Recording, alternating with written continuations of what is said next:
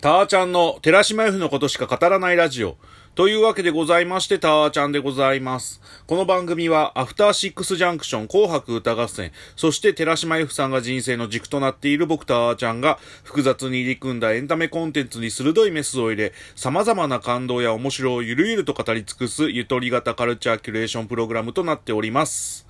今回もですね、2回連続エピソードということでございまして、前回に引き続き、寺島由布さんが6月30日に発売しました、素晴らしいニューアルバムですね、サバイバルレディの全曲感想を語る会にしたいと思っております。前回はですね、6曲目の君にトロピタイナまでだったんですけど、今回はですね、7曲目のベストハニーから行きたいと思っております。ベストハニーですね。作詞作曲がですね、ア・フラッド・オブ・サークルの佐々木亮介さん。で、編曲がケン・カイヨシさんということでございまして、もうはっきりともう大好きな曲ですね。最初に聴いた時からもう虜な感じになっておりました。いわゆるエレクトロポップで、ウィスパーでずっと歌ってる、ほんとユッフィーさんにとっても新境地的な楽曲なんですけど、完全に僕らみたいな楽曲派を殺しに来たような楽曲ではありますよね。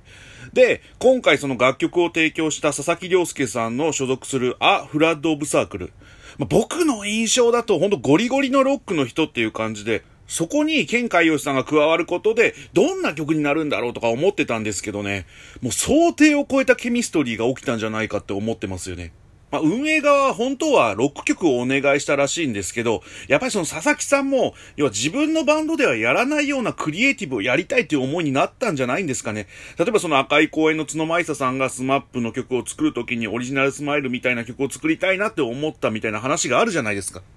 あとその空飛ぶ魚に関しても、照井さんが排水のなさではやらないようなポップな楽曲を作ったりとか、そういう本来自身のバンドではやれないようなクリエイティブをやりたいっていう思いとか、佐々木さんもアイドルに楽曲を提供するのはこんなダンスナンバーだっていう感じで出来上がったのが今回のベストハニーだと思えば、めちゃくちゃいい結果に陥ったなって僕は勝手に妄想はしてますけどね。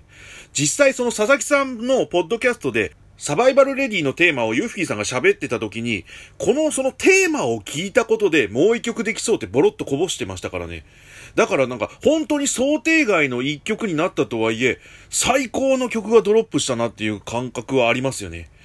本当は個人的にはね、そのグラッドのフロアとかでグワって浴びたいような感じはあるんですよね。あとはミッシュクウェブとかでね、歌丸さんが J-POP DJ の流れとかで聞きたいような感じはありましたけどね。だから本当に歌丸さんの評価もめちゃくちゃ気になるし、本当今月のマブロン、めちゃくちゃ期待したいと思いますね。あと個人的にはですね、僕のその音楽知識とか、ラジオの素養を植え付けてくれた、中村隆子さんっていうラジオパーソナリティの方がいて、それこそフラッドオブサークルとか、あとザ・ケバブスっていう佐々木さんが別名義でやってるバンドがありまして、そのバンドをご自身のイベントとかに呼ばれてる方がいらっしゃるんですよね。中村隆子さんっていう。だから個人的には中村隆子さんに寺島由さんに気づいてほしいなって思いは密かにあったりはしますね。そんなベストハニーの流れからの8曲目、ラストシンデレラということで、作詞作曲がキキビビリリーさん、編曲がケンカヨシさん、10枚目のシングルであるいい女をよろしくのカップリングということで、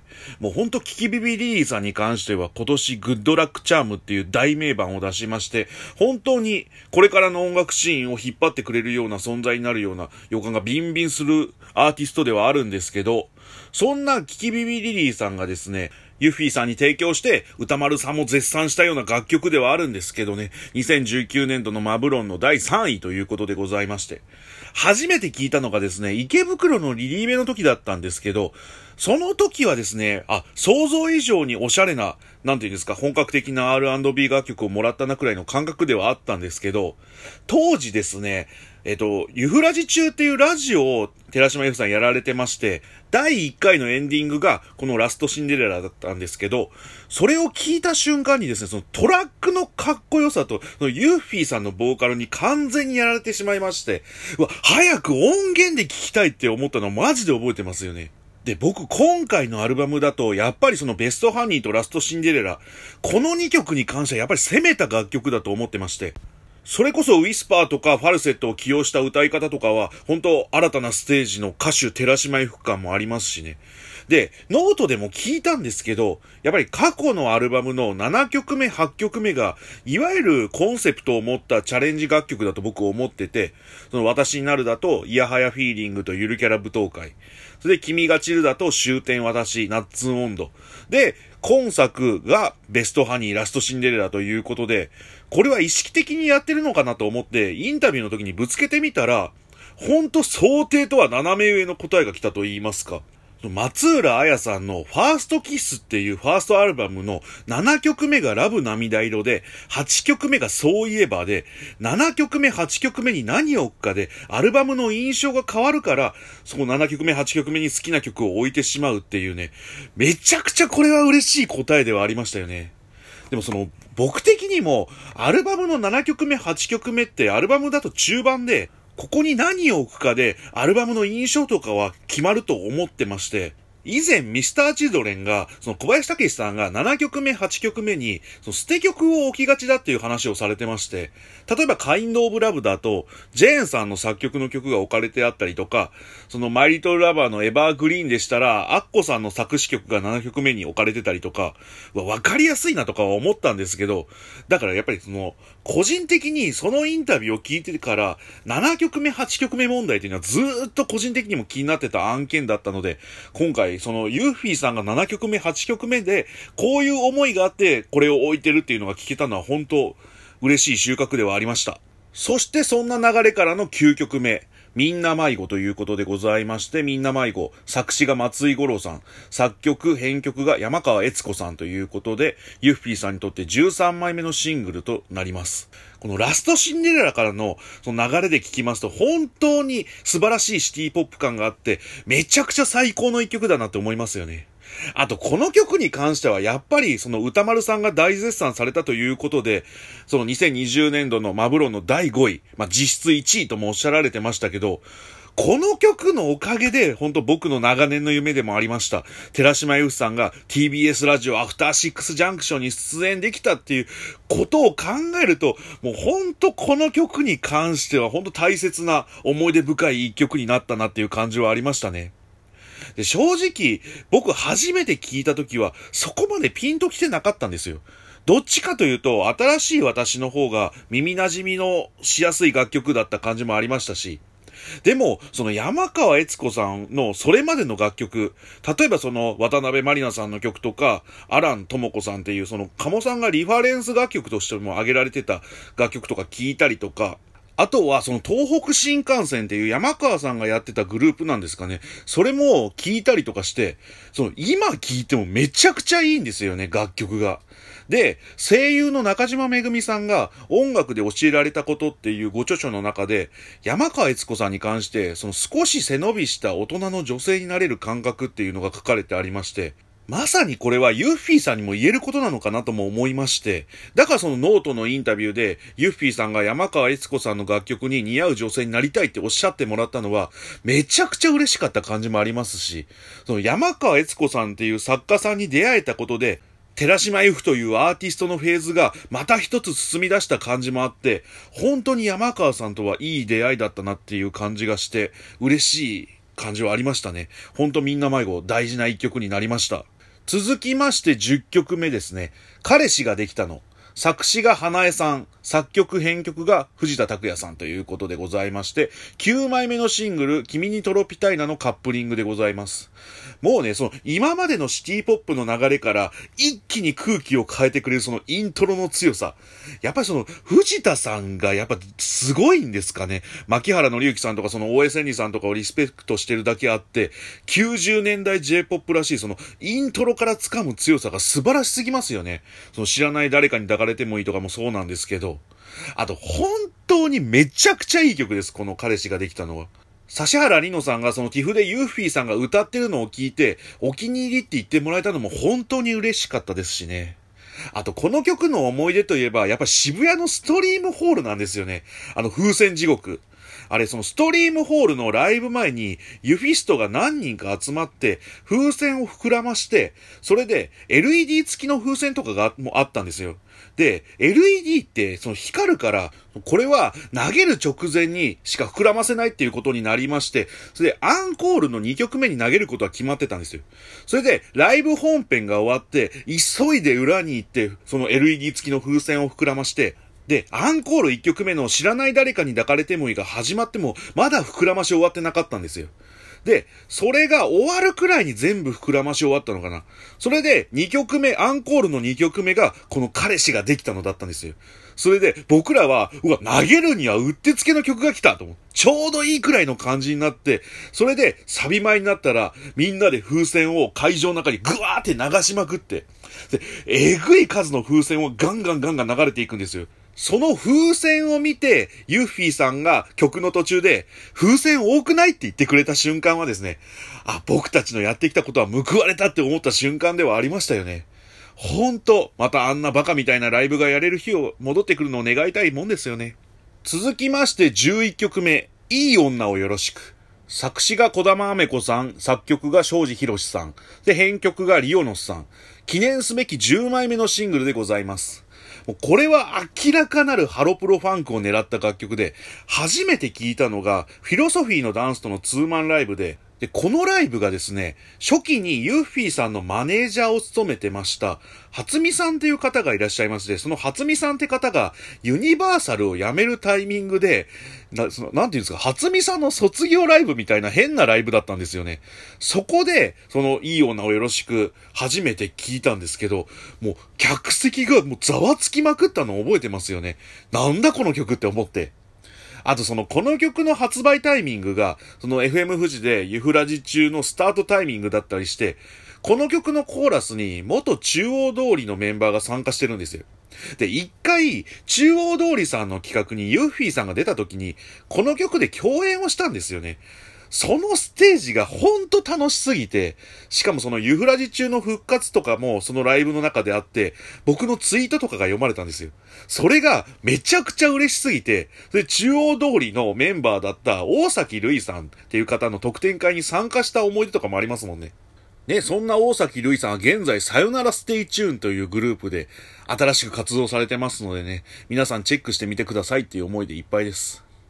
あとですね、振り付けに関しては、ほんと、竹中夏海先生の最高のお仕事っていう感じで、ハロプロ要素がめちゃくちゃ多いんですよね。で、このことをですね、TBS ラジオのミュージックパレットっていう番組で、元ジュースジュースの宮崎ゆかさんっていう方と語り合ってたんですよ。そのハロプロの方と寺島由布さんがそのいい女をよろしくの振り付けに関して語ってるっていう姿はね、ちょっとグッとくるものがありましたよね。そんないい女をよろしくなんですけど、2019年の11月14日にですね、今は亡き渋谷グラッドでですね、寺島由布といい女たちっていう、アポカリプスさんと、えっ、ー、と、ニアンゾンデシちゃんが共演した素敵なイベントがあったんですよね。で、その時のセットリストがですね、いい女をよろしくからのユーフライト2だったんですよ。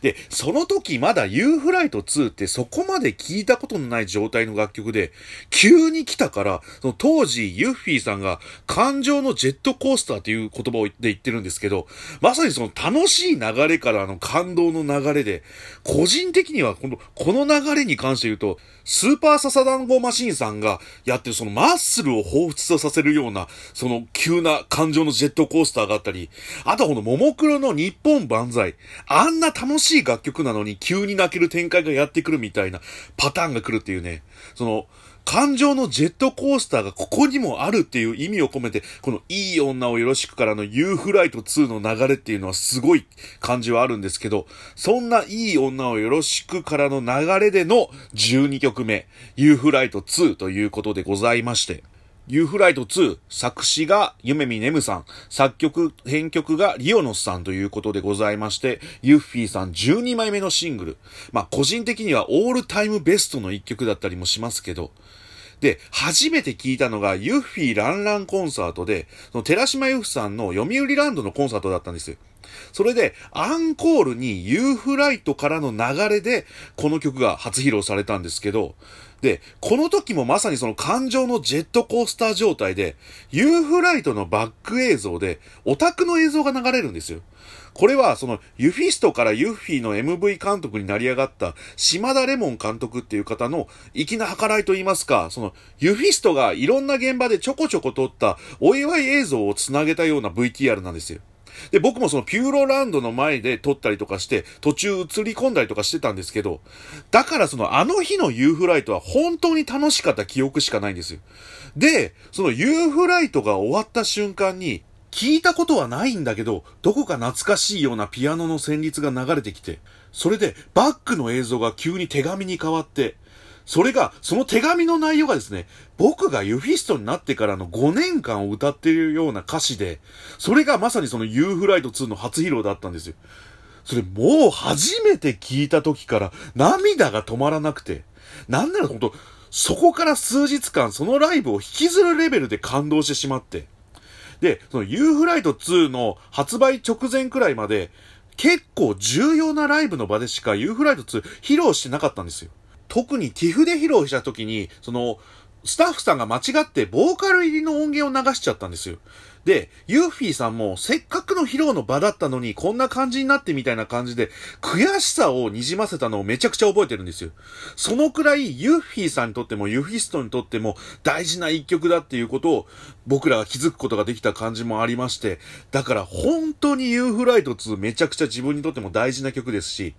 この U フライト2がある種、一種のエンディングの一曲ではあると思うんですけど、そんな U フライト2の後に、仮縫いのドレスという新曲を持ってきてるっていうのが、本当にこのサバイバルデディというアルバムの素晴らしさと言いますか、本当に凄さだと僕は思っております。そんなラスト13曲目の楽曲、仮縫いのドレス。作詞が松井五郎さん。作曲が長田裕二さん。えー、編曲が山川悦子さんということでございまして、本当に美しい楽曲なんですけど、この曲はですね、鴨慶太郎さん、プロデューサーの鴨さんがですね、ツイッターで A&M サウンドを狙ったっていうことを書かれてまして、で、調べてみたら、カーペンターズがそれに当たるっていう話を聞いて、ああ、なるほどな、カーペンターズっぽいかなって思った感じはあって、あの、なんていうんですか、語りかけるような歌い方とかは、本当カレンさんっぽい感じだなとかも思ったりして、あと、ケンカヨシさんが言ってたのは、バート・バカラックっていう方の曲っぽいっていうことをおっしゃってまして、確かにその音像とかはそっちに近い感じはあるのかなとも思ったりしました。で、個人的に、やっぱりこの曲をエンディングに持ってくることによって、新たなスタートになってる感じがあって、それがすごいなって僕思ってるんですよね。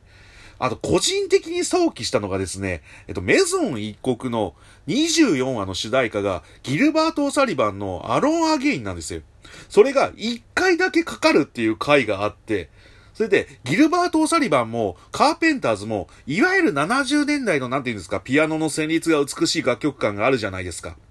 そこと繋がって、だから、新しい私が、いわゆる斎藤由貴さんの悲しみをこんにちはなんですよ。で、いろんなストーリーを経て、ユーフライト2がピカソのシネマに当たるんです。で、それで23話が終わるんですよ。で、24話が始まったら、アローン・アゲインが仮縫いのドレスでかかると。で、そのストーリーが始まって、その1話が終わったら、また25話で、悲しみをこんにちは、新しい私で始まるっていうね、そのメゾン一国の定理を使うと、一生聴けるアルバムがこのサバイバルレディだっていう感じで解釈してます。まあ勝手にではあるんですけど、本当にそれくらい一生リピートして聴けるようなアルバムだし、あと仮縫いのドレスに関しては、本当に、なんですが、派手さはないんですけど、凛とした感じとか、芯のある感じとかは、本当にユッフィーさんに合った曲だなって思って、本当に仮縫いのドレス、素晴らしい楽曲だなと僕は思っております。というわけでございまして、そんな最高の13曲が収録されました寺島由布さんのニューアルバム、サバイバルレディ。まあ、推しのアルバムってことを抜きにしても、ほんと今年の J-POP を代表するアルバムだとは思っております。それくらい本当に好きなアルバムですね。特に新曲4曲に関しては、ほんと寺島由さんの新境地的な楽曲だとも思ってますし、あとこれを収録、このポッドキャストを収録してるタイミングだと、僕ベストハニーとかまだ現場で聴けてなくて、これがだから、この4曲が自分の中でどのように進化するかも、めちゃくちゃ楽しみだったりとかします。というわけでございまして、今回、まあ、前回と今回に関してですね、寺島由布さんのアルバムサバイバルレディの感想を語る回でございました。というわけでございまして、今回はここで締めたいと思います。以上、タワーちゃんでした。また明日